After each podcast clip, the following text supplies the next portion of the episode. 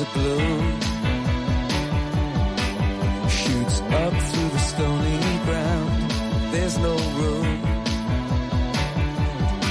No space to rent in this town. You're out of luck. And the reason that you had to care, the traffic is stuck. And you're not moving anywhere. Comienza en Radio María Sexto Continente. Con el obispo de San Sebastián, Monseñor José Ignacio Munilla.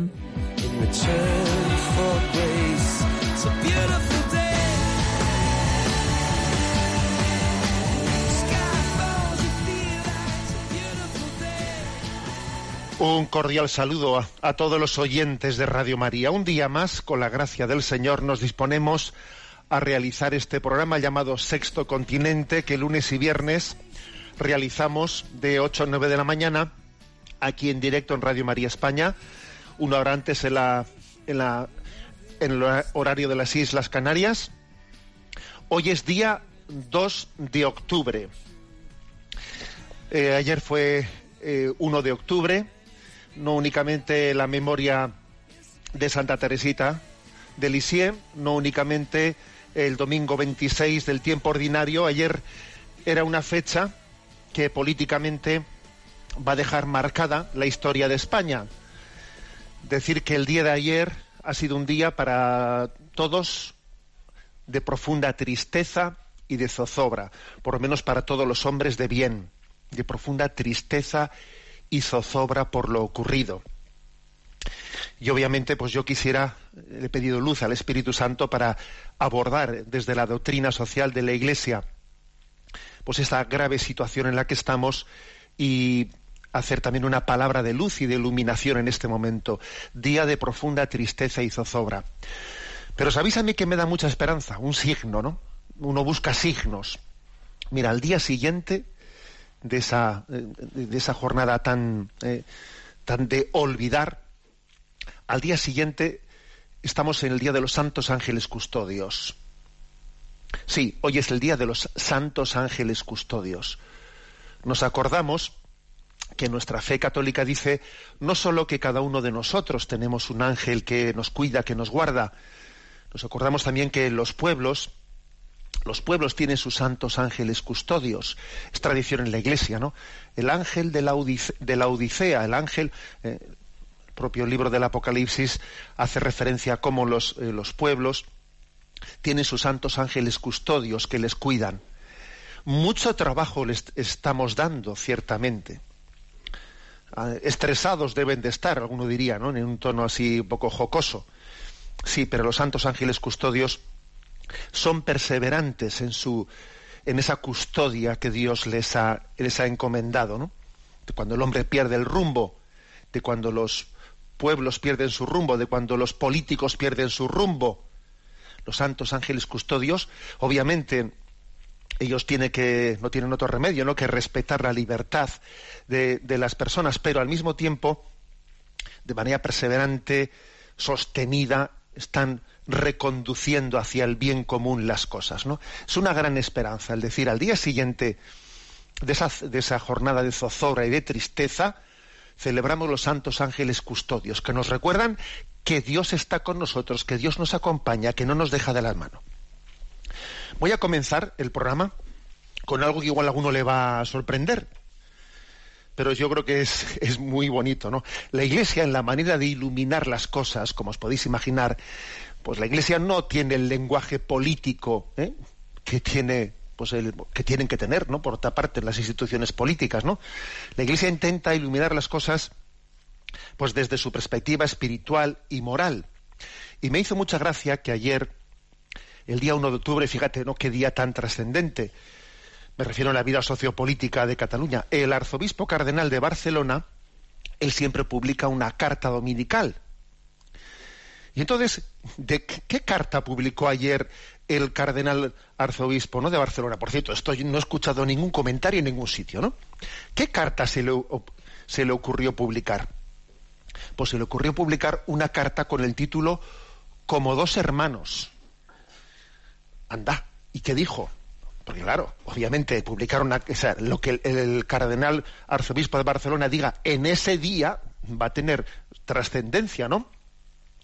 ¿Se metió en el tema así de lleno? No, teóricamente no, pero yo creo que lo dijo todo en ese artículo de como dos hermanos, porque todos somos, somos conscientes que esta situación de choque sociopolítico absoluta, ¿no? A la que se ha llegado allí, pues en Cataluña ha sido incubada, ha sido incubada largamente, ¿no? Pues desde la siembra de la sospecha, desde la siembra de, esa especie de estos nos roban, estos no sé qué, estos no sé cuánto, pues eh, eso es así. O sea, decir, esto no, no, no ha comenzado antes de ayer, se ha ido incubando, ¿no? Desde una percepción de sospecha de unos hacia otros, ¿no? Entonces él publicó una carta con el título de Como dos hermanos, que comienza así. La historia cuenta que había dos hermanos que se querían con toda el alma. Ambos eran agricultores. Uno se casó y el otro permaneció soltero. Decidieron seguir repartiendo toda su cosecha a medias. Una noche el soltero soñó, no es justo, mi hermano tiene mujer e hijos y recibe la misma proporción de cosecha que yo, que estoy solo. Iré por las noches a su montón de trigo y le añadiré varios sacos sin que él se dé cuenta. A su vez, el hermano casado soñó también una noche. No es justo. Yo tengo mujer e hijos y mi futuro está asegurado con ellos.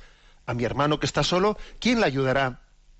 Iré por las noches a su montón de trigo y le añadiré varios sacos sin que se dé cuenta.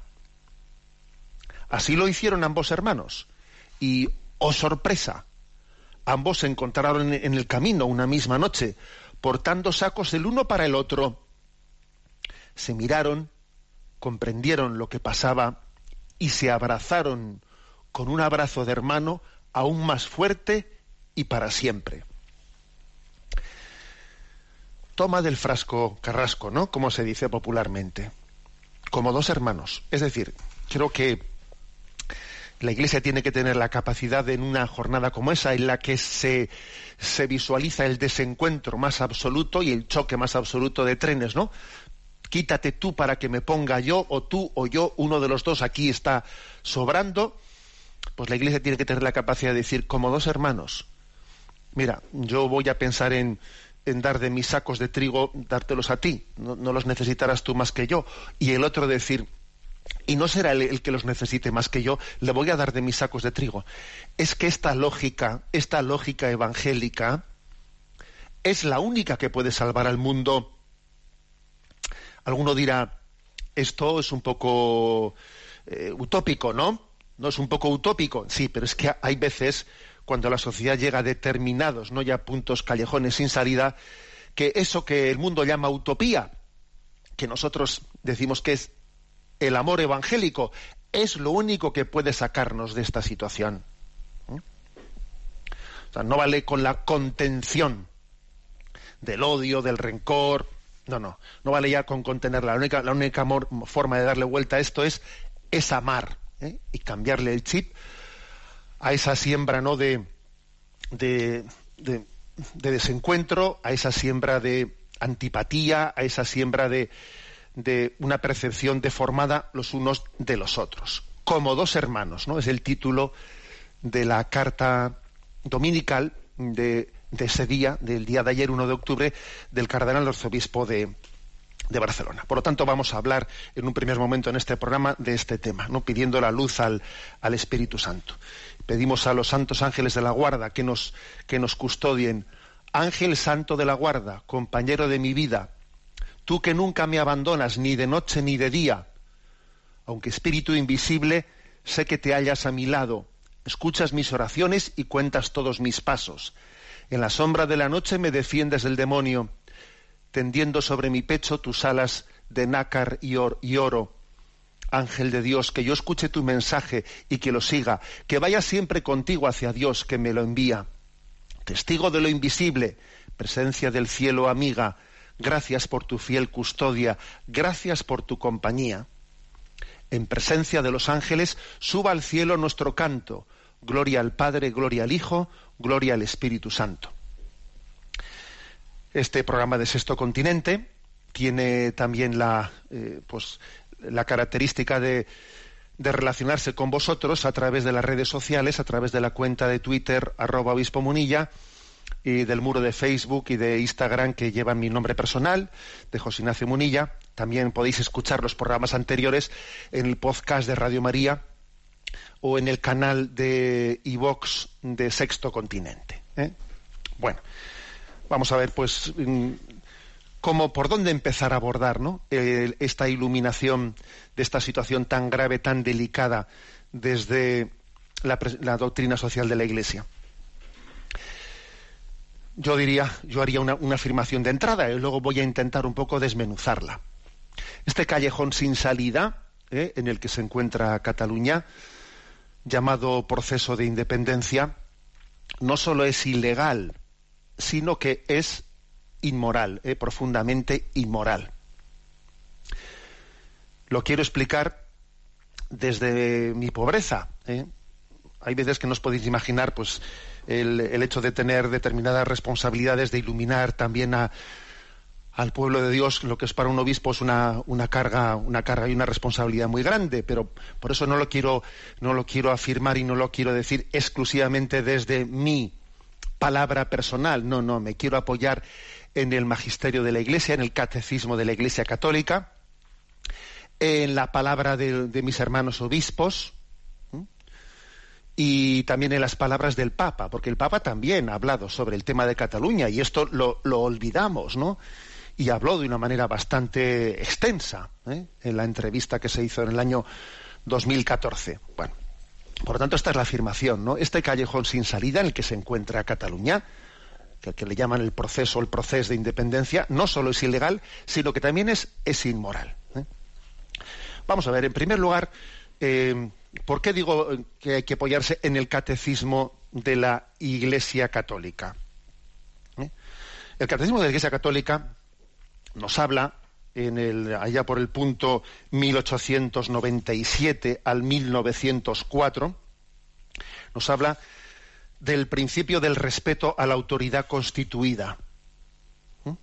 Sí, existe un deber por parte de los ciudadanos y por parte de las autoridades, por supuesto, ¿no? del respeto del Estado de Derecho. El punto 1900 de, de 1904 del Catecismo dice es preferible que un poder esté equilibrado por otros poderes, lo de la división de poderes, ¿no? esté equilibrado por otros poderes y otras esferas de competencia que lo mantengan en su justo límite. Es este el principio del Estado de Derecho, en el cual es soberana la ley y no la voluntad arbitraria de los, de los hombres. O sea, la doctrina social de la Iglesia aboga pues, por una separación de poderes para que el Estado de Derecho esté bien, bien tramado, ¿no? Por lo tanto, esto es un principio clave, porque también hay que decir que en este, eh, en este caso concreto, eh, pues ha sido también el Poder Judicial el que de una manera clara y contundente pues ha, afirmado que determinadas pues decisiones tomadas por el Parlamento catalán han sido inmediatamente suspendidas y por lo tanto no son legales y no tienen valor legal. ¿eh? Y ha sido el Tribunal Constitucional por unanimidad, además, que tiene su importancia, esa unanimidad, el que una y otra vez lo ha dicho, lo ha ido diciendo y lo ha ido remarcando y remarcando. Y el Catecismo de la Iglesia Católica dice que existe también un deber de obediencia a la, autoridad, al, Estado de Derecho. Existe una, existe, una virtud de obediencia que está especialmente incluida dentro del cuarto mandamiento, que no únicamente hace referencia al cuarto mandamiento, a la obediencia a los padres, sino también la obediencia a todas las autoridades legítimamente constituidas y, en última instancia, pues obediencia también al Estado de Derecho, a las leyes que nos hemos dado unos a otros para, para la convivencia. Eso lo dice, por ejemplo, el punto 1897. Una sociedad bien ordenada y fecunda requiere gobernantes investidos de legítima autoridad que defienden las instituciones y consagren en la medida en, medida suficiente su actividad y desvelos al provecho común del país, ¿no? Y por lo tanto se, requiere una obediencia a, ese, a esa legislación, a ese Estado de Derecho, ¿no? Bien, eh, esta es la doctrina social de la Iglesia. Es verdad que también que la doctrina social de la Iglesia dice que cuando las autoridades, que cuando las leyes llegan a legislar contra mm, la ley natural y la ley de Dios, entonces los católicos, entonces los ciudadanos tienen no solo el derecho, sino el deber también de desobediencia. Pues por ejemplo, imaginémonos pues una ley una ley de una legislación sobre el aborto que, que no permite, ¿no? Que no permite la objeción de conciencia y le obliga a alguien, a un ciudadano, a colaborar con el aborto. Será legal, pero es inmoral y entonces él tendrá, tendrá obligación de desobedecer. Pero a ver, eso no cabe invocarlo más que en los casos en los que obviamente estamos hablando de una violación explícita ¿no? de, la, de la ley natural y de la ley divina. Lo que cabe decir es que yo no pago impuestos pues porque hay que obedecer a Dios antes que a los hombres. A ver, eso, eso es, una, es un abuso ¿no? de, esa afirmación de la, de la Sagrada Escritura. Salvo esos casos, que obviamente no estamos en ellos, ¿no? en los que el Estado de Derecho, las leyes y las legislaciones y las constituciones que nos hemos dado son una violación fragante ¿no? de, la ley natural y de la ley divina existe una obligación de obediencia y de respeto a las leyes. Es que si no, si no se da tal cosa, la sociedad es ingobernable, es ingobernable, es imposible, ¿no? El buscar el bien común saltándose las normas comunes que todos nos hemos dado unos a otros. Es imposible buscar el bien común. Por tanto, esa es la primera afirmación. Basada, como digo, en el catecismo de la Iglesia Católica, ¿eh? pues en, eh, eh, a partir del punto 1897, en todo el apartado que habla de la autoridad y luego habla del bien común. Segundo lugar, la declaración de los obispos, la declaración de los obispos de la permanente de la conferencia episcopal. Voy a decir una cosa muy clara.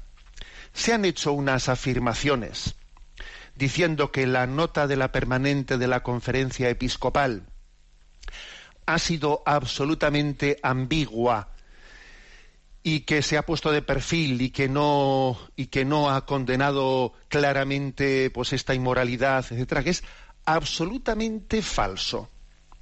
Esa, esa acusación que se ha hecho de que la nota de la permanente no ha cogido el toro por los cuernos y no, no, no es verdad. Es mentira, como ahora voy a leer explícitamente aquí. Lo que pasa es que, claro, vivimos de los titulares de los periódicos. Generalmente no tenemos acceso directo a las cosas y vivimos de la traslación que nos han hecho las cosas. Es verdad que en el lenguaje y en la forma de expresión se podría haberlo hecho de otra manera. Yo no se me ocurre, o sea, yo aquí no pretendo eh, decir que el comunicado pues eh, fue, digamos, en la traslación eh, mediática fue impecable. No, no pretendo decir eso. Porque bueno, también es verdad que si ha tenido una percepción de, de ambigüedad, pues igual también en la traslación del tema no se ha hecho, no se ha hecho bien hecho. O sea, ha, podido faltar precisión en la forma de hacerlo. Incluso Monseñor Jesús Sace, el arzobispo de Oviedo, que ha hecho pues una que él también formaba parte de esa permanente, ¿no? Y, esa nota de la permanente, por cierto, fue firmada por unanimidad de todos los obispos, incluyendo los catalanes que estaban ahí presentes, ¿no? lo cual tiene, lo cual tiene un gran valor, una nota por, eh, aprobada por unanimidad de todos los obispos. ¿no? Digo que Monseñor Jesús Sanz, que él también ha hecho en alguna entrevista una referencia a que posiblemente pues ese lenguaje tan diplomático que tenemos nosotros eh, pues en la vida de la Iglesia en momentos en los que eh, la pues la la noticia está tan, digamos, expresada de una manera tan cruda, pues nuestro lenguaje tan diplomático puede parecer que nos estamos poniendo de perfil, ¿no? Pero aunque, aunque pueda dar esa impresión, el mismo don, Jesús Sanz ha dicho claramente, ¿no? Pues que en esa nota se afirma todo lo sustancial que tiene que afirmar la Iglesia. Que tiene que afirmar la Iglesia. Entonces, ¿qué, qué es lo que se dice en esa nota de la permanente? Cuatro cosas. Yo por lo menos la resumo en cuatro cosas. Primera, la necesidad del respeto del orden constituido. Dice, es del todo necesario el respeto de los cauces y principios que el pueblo ha, sancionado en la Constitución. ¿Eh? es totalmente necesario es lo que vamos lo que lo que acabo de afirmar yo eh, leyéndolo desde el catecismo de la Iglesia Católica la nota de la declaración de la Comisión permanente subraya esto es del todo necesario el respeto a los cauces y, cauces y principios a la legalidad vigente vamos eso es primera afirmación clara por tanto es una inmoralidad la violación unilateral de esa legalidad vigente segundo una llamada a la, a la prudencia. Se dice, por favor, eviten decisiones de actuaciones irreversibles de, que, de graves consecuencias que lo que van a llevar es a la fractura de la convivencia. O sea, eviten, eviten ese tipo de decisiones y actuaciones irreversibles. O sea, no se metan en callejones sin salidas, de o tú o yo, y de hacer una declaración unilateral. Eviten. Es una llamada a la prudencia. Porque claro, es una, es una grave imprudencia, obviamente es una grave imprudencia el conducir a un pueblo a un callejón sin salida. unos políticos que saben que están haciendo una cosa, que no tiene salida buena, que están llevando... Es, una gravísima imprudencia. No, puedes llevar, no puedes llevar adelante, adelante a todo un pueblo al choque. ¿eh? sé que es ilegal, pero no me importa. Tira para adelante. Obviamente eso es una imprudencia muy grave. Por lo tanto, la segunda ya, la segunda, primera es el respeto de la legalidad. Segunda, la llamada a la prudencia. Tercera afirmación de la nota. Es que aquí hay dos valores, dos valores que tienen que ser integrados. Que tienen que ser integrados. Y dice, la salvaguarda de los bienes comunes de siglos, porque ha habido durante a lo largo de siglos pues el bien común de la convivencia pues de, Cataluña y el resto de los pueblos de España, ¿no? Bienes, salvaguarda de los bienes comunes de siglos y el derecho propio de los diferentes pueblos que conforman el Estado español. O sea que son dos bienes que hay que conjugarlos, dice la nota de la permanente, ¿no? Hay que conjugar.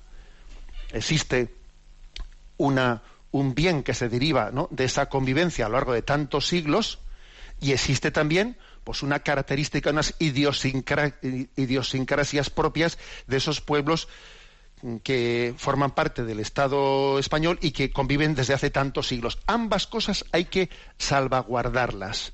No es una sí y otra no, otra no y otra sí. No, las dos tienen que salvaguardarse. Tercera afirmación. Y cuarta afirmación. Y tiene que haber la capacidad de hacer esto con sensatez, con diálogo y entendimiento.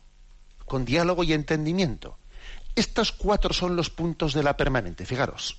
Y dice uno, y bueno, y algunos como han hecho una lectura como si la permanente hubiese, hubiese traicionado. ¿Traicionado de qué? Estos cuatro puntos son, son los que afirma la nota de la permanente. Que se podía o que se debía de haber tenido un lenguaje mediático más directo. Es que también hemos vivido estos días anteriores una tal, tal crispación tal forma, digamos, un poco de expresión pública en la que, claro, el lenguaje eclesial, que está dicho pues en un tono en, un tono pues de, de, moderación, eh, de, hablar de, términos éticos, morales, pues no, no, se entiende en la comunicación general. Pero creo que la nota de la permanente, estos cuatro puntos a los que me he referido, repito, respeto, necesidad del respeto del orden constituido. Segundo, prudencia ¿eh? En la manera de, gestionar por parte de los gobiernos para que no lleven a callejones sin salida. Tercero, integración de dos valores, del valor de la unidad y del valor también de, el respeto a la idiosincrasia propia de los diferentes pueblos que conforman el Estado español.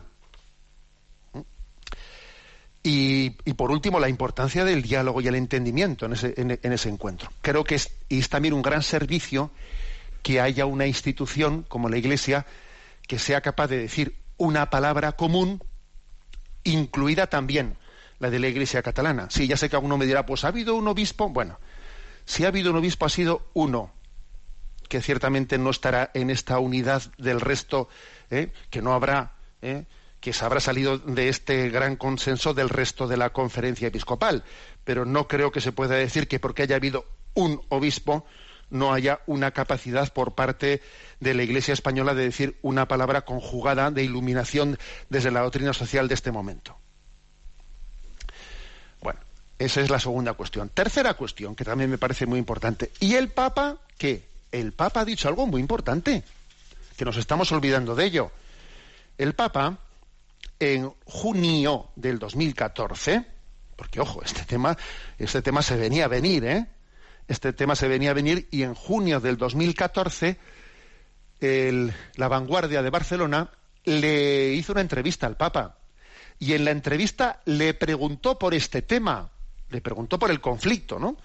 Así decía el, el periodista de la vanguardia. ¿Le preocupa el conflicto entre Cataluña y España? Bueno, es la forma en la que el periodista le hizo la pregunta, ¿no? Y el Papa respondió lo siguiente. Toda división me preocupa, hay independencia por emancipación y hay independencia por secesión.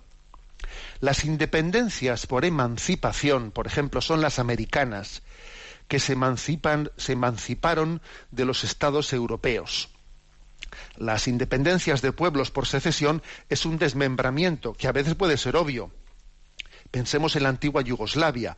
Obviamente hay pueblos con culturas tan diversas que ni con cola se podían pegar. El caso yugoslavo es muy claro, pero yo me pregunto si es tan claro en otros casos, en otros pueblos que hasta ahora han estado juntos. Hay que estudiar caso por caso. Escocia, la Padania, Cataluña, habrá casos que serán justos y casos que no serán justos. Pero la secesión de una nación sin un antecedente de unidad forzosa hay que tomarla con muchas pinzas y analizarla caso, caso por caso. Ojo, nos olvidamos de que el Papa dijo una palabra, pero además con respecto al conflicto de Cataluña, ¿no? ¿Y qué es lo que dijo el Papa? Resumo yo eh, esta intervención, o sea, esta, esta respuesta que dio el Papa la resumo en dos puntos. El Papa dijo, un momento, la doctrina social católica habla del derecho a la autodeterminación. Sí, los pueblos tienen derecho a su autodeterminación. Eso forma parte de la doctrina social católica. Pero ojo, la autodeterminación de los pueblos es un derecho que no se puede aplicar de una manera indiscriminada e indistinta, sino que hay que ver las cosas, ¿no? Por ejemplo, San Juan Pablo II este principio lo aplicó, o sea, él hizo una lectura positiva de que Ucrania tenía ese derecho a la autodeterminación y sin embargo Juan Pablo II pues también hizo una interpretación diciendo esto no es aplicable a la Lapadania. ¿Por qué? Pues porque distingue el Papa. Porque el principio de autodeterminación no se puede aplicar indistintamente, por ejemplo, cuando se trata de una emancipación de una colonia, que obviamente pues una, un país que ha sido colonizado tendrá derecho a emanciparse, al tema de una secesión de así unilateral, ¿no? De países, o sea, de pueblos que han convivido desde hace siglos juntos y que han y que tienen pues toda su población, pues la tienen pues encontrada, pues pues eh, que, han formado prácticamente un pueblo conjugado. Y entonces, en este segundo caso, en este segundo caso, el derecho a la autodeterminación eh, hay que mirarlo, dice el Papa, con muchas pinzas, con muchas pinzas, ¿no? Porque puede entrar en colisión con, valores morales muy importantes, no derivados de todo, de todo ese proceso a lo largo de los siglos de, integración y de unidad. Dice el Papa, habrá que estudiarlo caso por caso y, tomarlo con muchas pinzas, que ya sabemos que el Papa tiene una, un lenguaje muy, digamos, pues muy propio, ¿no? Algunos dicen lenguaje bergoliano. ¿Qué significa con muchas pinzas? Significa con mucha prudencia, con mucha prudencia o sea, con mucho cuidado. O sea, no, no es un tema que se pueda pues porque estamos, estamos tocando eh, valores morales grandes, ¿no? Con mucha prudencia.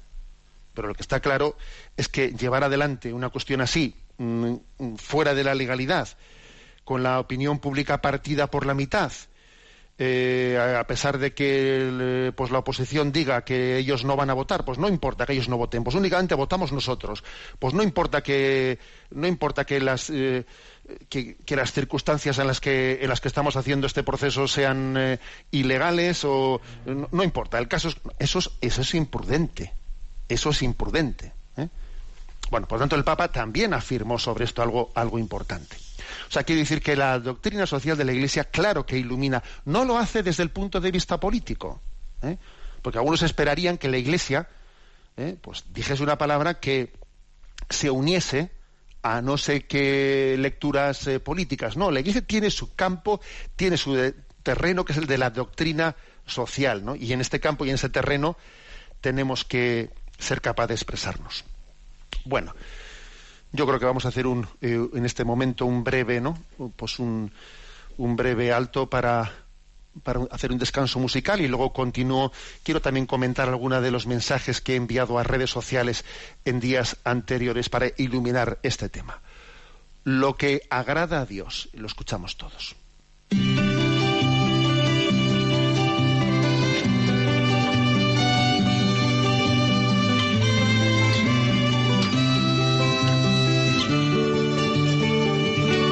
Agrada a Dios en mi pequeña alma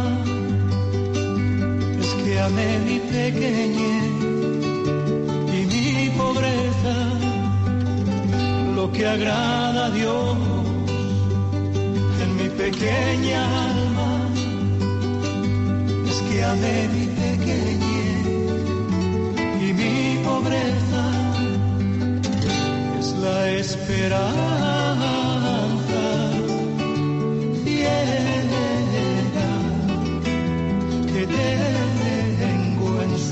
Su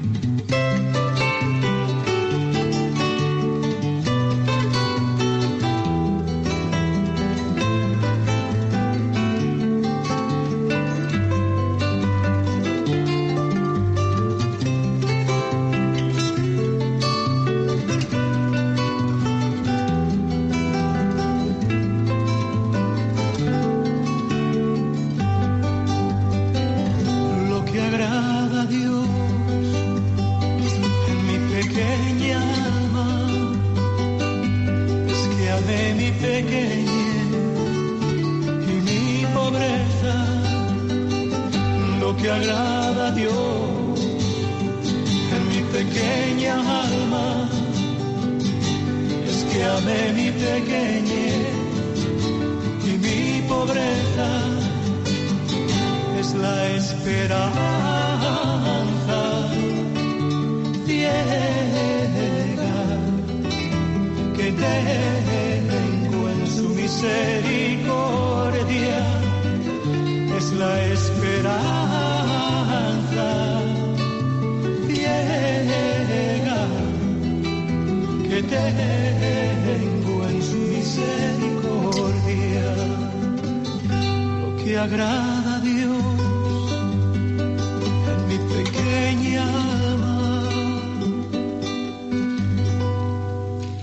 agrada a Dios. Vamos a intentar también, ¿no? Agradarle al Señor y hacer nuestra contribución en favor del bien común en un momento tan delicado de la convivencia en la vida social. Bien, estoy, quiero comentar, aunque sea en este otro nivel distinto, ¿no? A, la parte anterior de mi intervención, qué tipo de mensajes he querido enviar a, enviado a las redes sociales en estos días anteriores, intentando también hacer un puntito de luz, ¿no? En medio del conflicto que estamos viviendo. Bueno, yo creo que hay uno eh, que, está enviado, eh, lo envié el 7 de septiembre, que creo que es, que es eh, casi yo diría el principal, con el que he querido hacer mi aportación, mi gotita, mi gotita ¿no? de agua en medio de, de este océano, que es el siguiente, ¿no? El interés general no es la victoria del 51% frente al 49%, sino la búsqueda del bien común.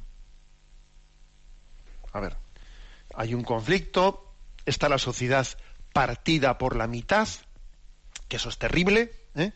es terrible pues que se haya conducido ¿no? a una sociedad a, a estar totalmente fracturada, ¿no? Entonces ahora cómo se sale de esta y hoy en día, si os dais cuenta, se, ha sustituido la palabra bien común por la del interés general. La palabra bien común cada vez se, eh, se, ha ido utilizando menos y menos y menos y menos. Y casi ya ha pasado a ser una palabra que únicamente se utiliza en el seno de la Iglesia, oye. La palabra bien común ha sido sustituida por interés general. Que en principio, interés general, claro que puede ser un, bien comprendido, ¿no? El interés general frente a los intereses particulares, ya, pero por desgracia, la, el término interés general, ¿qué ha venido a decir? Bueno, el interés general es, pues, el interés de la mayoría. ¿eh? Venga, el 51% frente al 49%. Bueno, pero puede tener sentido. O sea, ¿alguien se puede creer que el interés general puede ser el 51 frente al 49? O el 55 frente al 45 o el 60 frente al 40. No, el interés general en el fondo es la búsqueda del bien común. Que no se pueden buscar soluciones en las que gane una mitad frente a la otra. Eso es absurdo. Por eso, ¿no? El primer, este mensaje enviado a las redes sociales es, ojo, nosotros creemos en el bien común, en el bien común de todos, no de unos contra otros, no un interés general de una mitad frente a la otra Bueno, esa es una primera reflexión. Otra, yo creo que también he querido subrayar el hecho de que en estos, en estos conflictos políticos identitarios, identitarios, hay mucho de visceralidad, mucho de visceralidad. ¿Eh? Y, sin embargo, yo creo que esa visceralidad, ¿eh?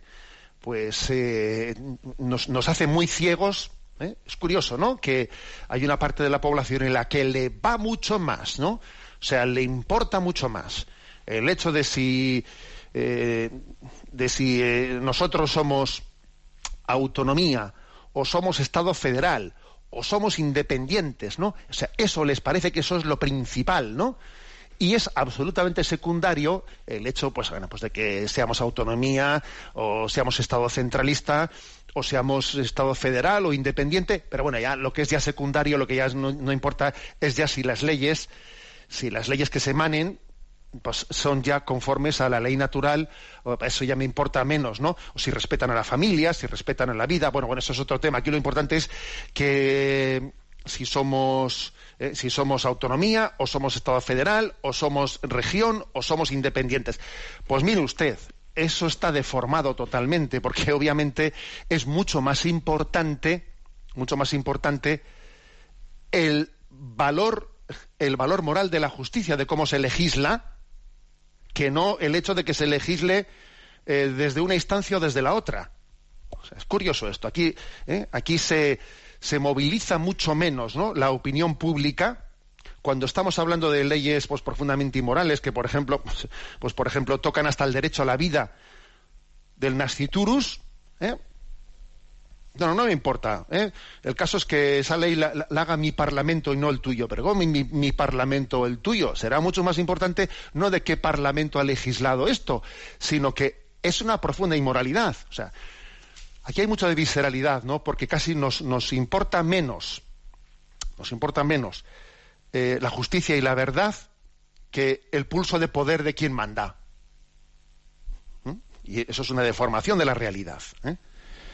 Por eso también he, querido hacer referencia en el 6 de septiembre en este en este tuit enviado este mensaje a redes también en Facebook y Instagram que dice no la política se convierte en una religión secular que cree ilusoriamente que puede construir el paraíso en este mundo. A ver, el hecho de, mandar en un sitio, el hecho de que mandes tú o mande yo, eso no, eso no crea el paraíso. El paraíso lo crea la búsqueda, o sea, el compromiso con el, el respeto a la ley natural y a unas leyes justas, no conformes a esa ley natural. Bueno, otra, otra reflexión enviada a redes, que la envié el 28 de septiembre. Es un proverbio senegalés cuando no sepas a dónde vas, párate y mira de dónde vienes. ¿A qué se refiere esto? Pues se refiere que obviamente tenemos que conocer nuestra historia. Es que no conocer la historia o deformar la historia es uno de los problemas de partida. Para saber a dónde voy, tengo que saber de dónde vengo. Y conocer nuestra historia es importante.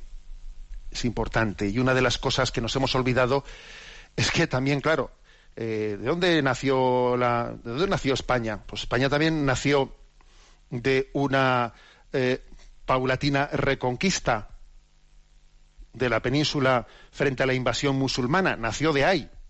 ¿Eh? Nació de ahí, hemos olvidado eso, hemos olvidado unas raíces, unas raíces cristianas espirituales de nuestra historia, y obviamente, ¿no? Pues cuando se olvidan las raíces cristianas espirituales, pues entonces eh, perdemos, perdemos nuestra historia y ¿cómo voy a saber a dónde voy si no sé de dónde vengo?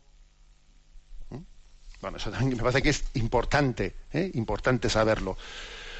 El, cuerpo suele tener un alma que es la que le, le, unifica. ¿eh? Sin el alma, el cuerpo se disgrega. Y ese alma son los valores espirituales ¿eh? de un pueblo. Sin valores espirituales, muy posiblemente el cuerpo le pasa al cuerpo como cuando no tiene alma, fácilmente se disgrega. Bueno, otra expresión que también envié a redes el 29 de septiembre, ¿no? Frente a esta, eh, esta visión tan visceral en el que todo el conflicto parece que es lo identitario, que si yo soy más, eh, más vasco que español o soy más español que vasco, que si tú eres más catalán que español o más catalán o más español que catalán, todo, ese tipo de, de excesiva, ¿eh? excesiva visceralidad, como si esto fuese yo soy del Barça, yo soy del Madrid, yo soy de... O sea, que existe una especie de visceralidad de ascripciones, ¿no? En vez de tener el acento en el, en el bien y en la justicia. Bueno, pues envié el 29 de septiembre este, esta reflexión de, bueno, esta reflexión, esta expresión que debió de pronunciar en su día un tal Sergei Krikalev, astronauta ruso, que dijo, lo que desde arriba no se ven son las fronteras. A ver, desde arriba, obviamente él hablaba desde pues de su cápsula, no desde la cápsula de, de, astronauta, pero nosotros también lo vemos desde una referencia, desde la trascendencia. Mira, desde Dios lo que no se ven son las, son las fronteras, ¿eh? Para Dios somos una gran familia. Y por supuesto que ya sabemos, hombre, que nadie entienda que yo estoy despreciando la patria y despre... no, no, yo no estoy despreciando eso, pero es importante que entendamos que hay una patria, una patria superior. Y por eso el día 30 de septiembre envié el siguiente mensaje a las redes sociales, ¿no?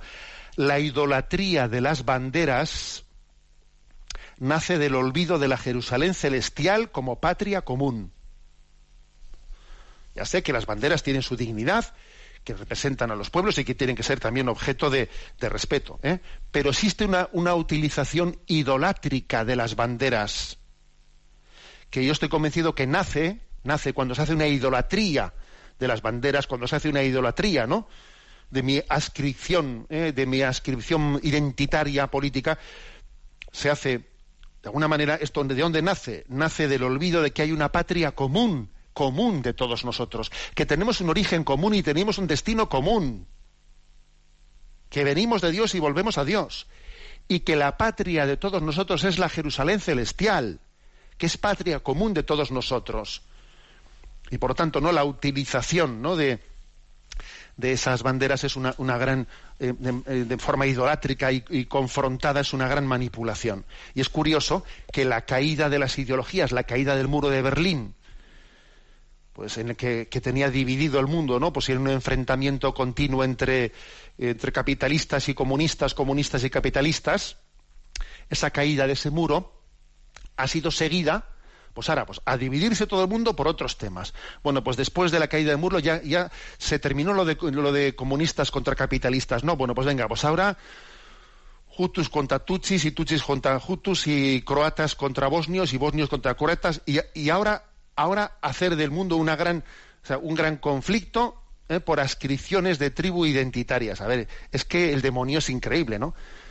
Es que el demonio como su propio nombre indica, diabolos es el que divide, es el que es el que separa.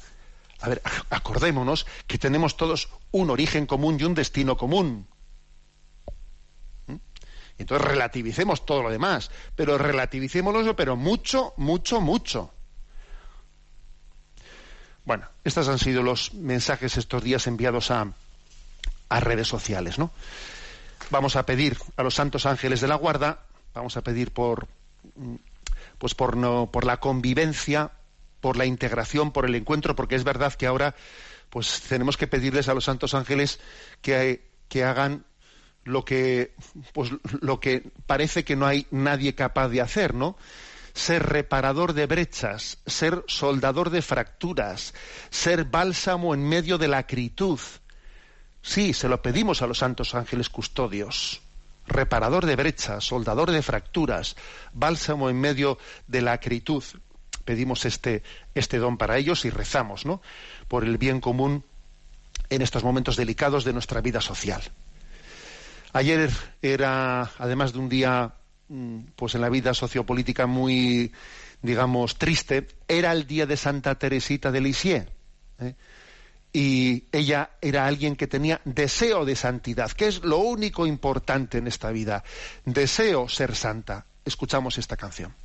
Deseaba Teresita ser santa y le confesaba a Dios su impotencia.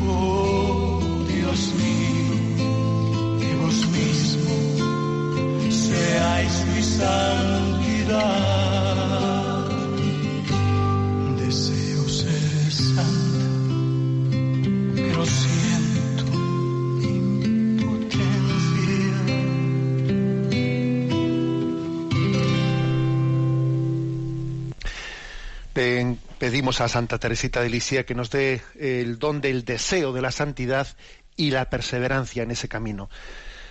En este programa de Sexto Continente, eh, aunque sean los últimos minutos, vamos a dedicarlos a hacer un comentario de uno de los puntos del DOCAT, porque el DOCAT, ese, pues ese libro en el que se ha querido de una manera popular explicar lo que es el compendio de la doctrina social de la Iglesia Católica, forma parte de uno de los apartados del sexto continente. Nos toca el punto séptimo. ¿eh? Os recuerdo que dedicamos, pues, en cada programa de sexto continente un comentario, un breve comentario a uno de los puntos. Punto séptimo del DOCAT. ¿Por qué ha dado Dios al hombre la posibilidad de hacer el mal? Y responde, Dios creó al hombre para amar, pero a nadie se le puede obligar a amar. Las personas deben de ser libres para poder amar de verdad. De la misma manera que hay auténtica libertad, existe también la posibilidad de elegir equivocadamente. Los hombres pueden incluso destruir su propia libertad. Ese es el texto, ¿eh? que como veis, pues responde a una pregunta que es acuciante, ¿no? ¿Por qué nos ha dado Dios la capacidad de hacer el mal? A ver, Él no podía haberlo hecho de manera que aquí todos fuésemos santos mm, de, vamos, de nacimiento y obligatoriamente. Que todos, Dios no lo puede todo. Si no lo puede todo, si lo puede todo, ¿por qué no nos ha hecho obligatoriamente santos a todos? Vamos a ver, ¿por qué no? ¿Mm?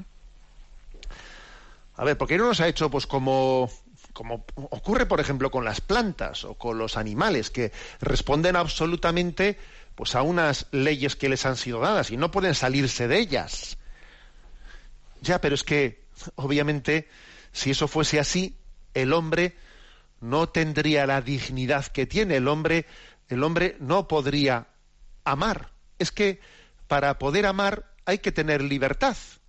Es que Dios ha querido que entre toda la creación pudiese tener un interlocutor, un interlocutor en nosotros, ¿no? Y eso supone el tener libertad. O sea, si Dios quiere que amemos, el amar no puede ser hecho al margen de la libertad. Obligar a alguien a amar, es, eso, eso no es amor, eso es otra cosa. El hecho de que el hombre esté hecho para el amor, eso conlleva necesariamente que sea libre. Por tanto, amor, vocación al amor y libertad son dos aspectos que están absolutamente unidos. Y Dios no podía haber dado la vocación al amor sin la libertad. No, eso es como decir, Dios no podía haber hecho un, un, círculo cuadrado. No, un círculo cuadrado no puede ser, porque es, es o cuadrado es círculo. Otra cosa es que llegue el momento en el cielo en el que la utilicemos ¿no? la plena libertad para amar y solo para amar y no, y no quepa otra cosa en el cielo.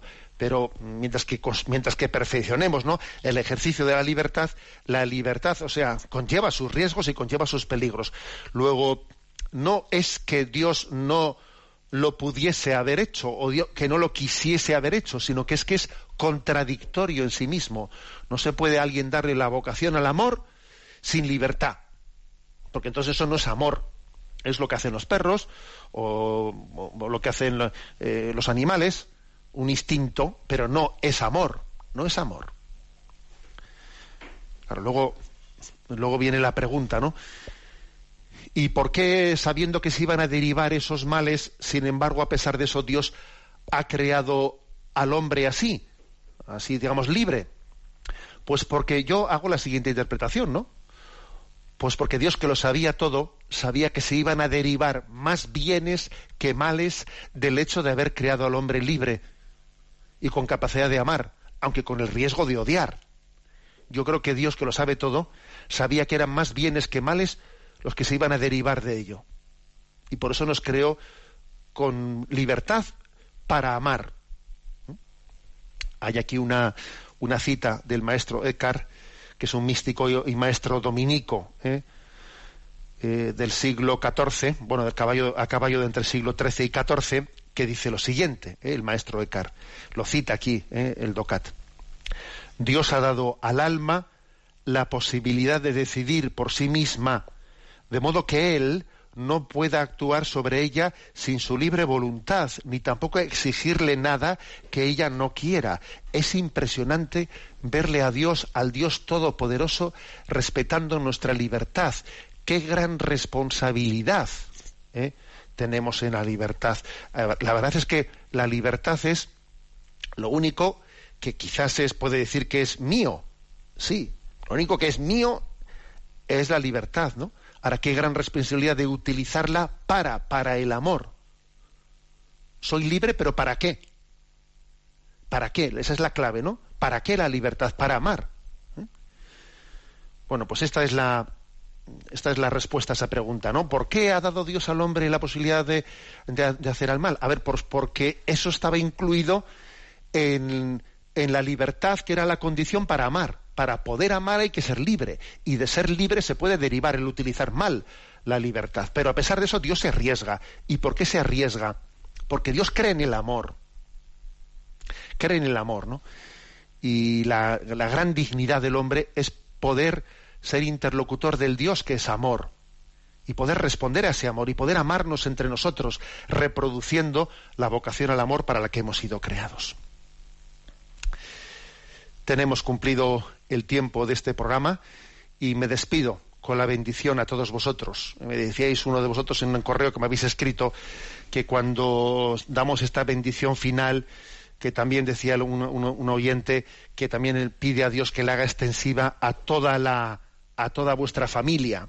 Sí, que esta, que esta bendición que impartimos ahora llegue, a ti y llegue a tu familia y llegue a todos los que no escuchan ni escucharán nunca a Radio María, pero que sin embargo en este momento también delicado ¿no? de la vida social necesitan la bendición de Dios. Están siendo, están intentando ser custodiados por los santos ángeles custodios, aunque ellos no lo sepan Dios está intentando guiar y proteger sus pasos, luchando ¿no? con una utilización correcta o incorrecta de su, de su libertad, pero intentando, en el respeto a su libertad, guiar por el camino recto sus pasos. La bendición de Dios Todopoderoso, Padre, Hijo y Espíritu Santo, descienda sobre vosotros. Alabado sea Jesucristo.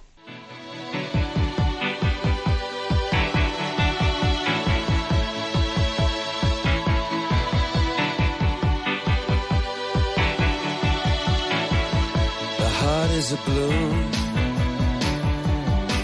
shoots up through the stony ground. There's no room, no space to rent in this town. You're out of luck, and the reason that you had to care, the traffic is stuck, and you're not moving anywhere. You thought you found a friend. Han escuchado en Radio María Sexto Continente, un programa dirigido por el obispo de San Sebastián, Monseñor José Ignacio Monilla.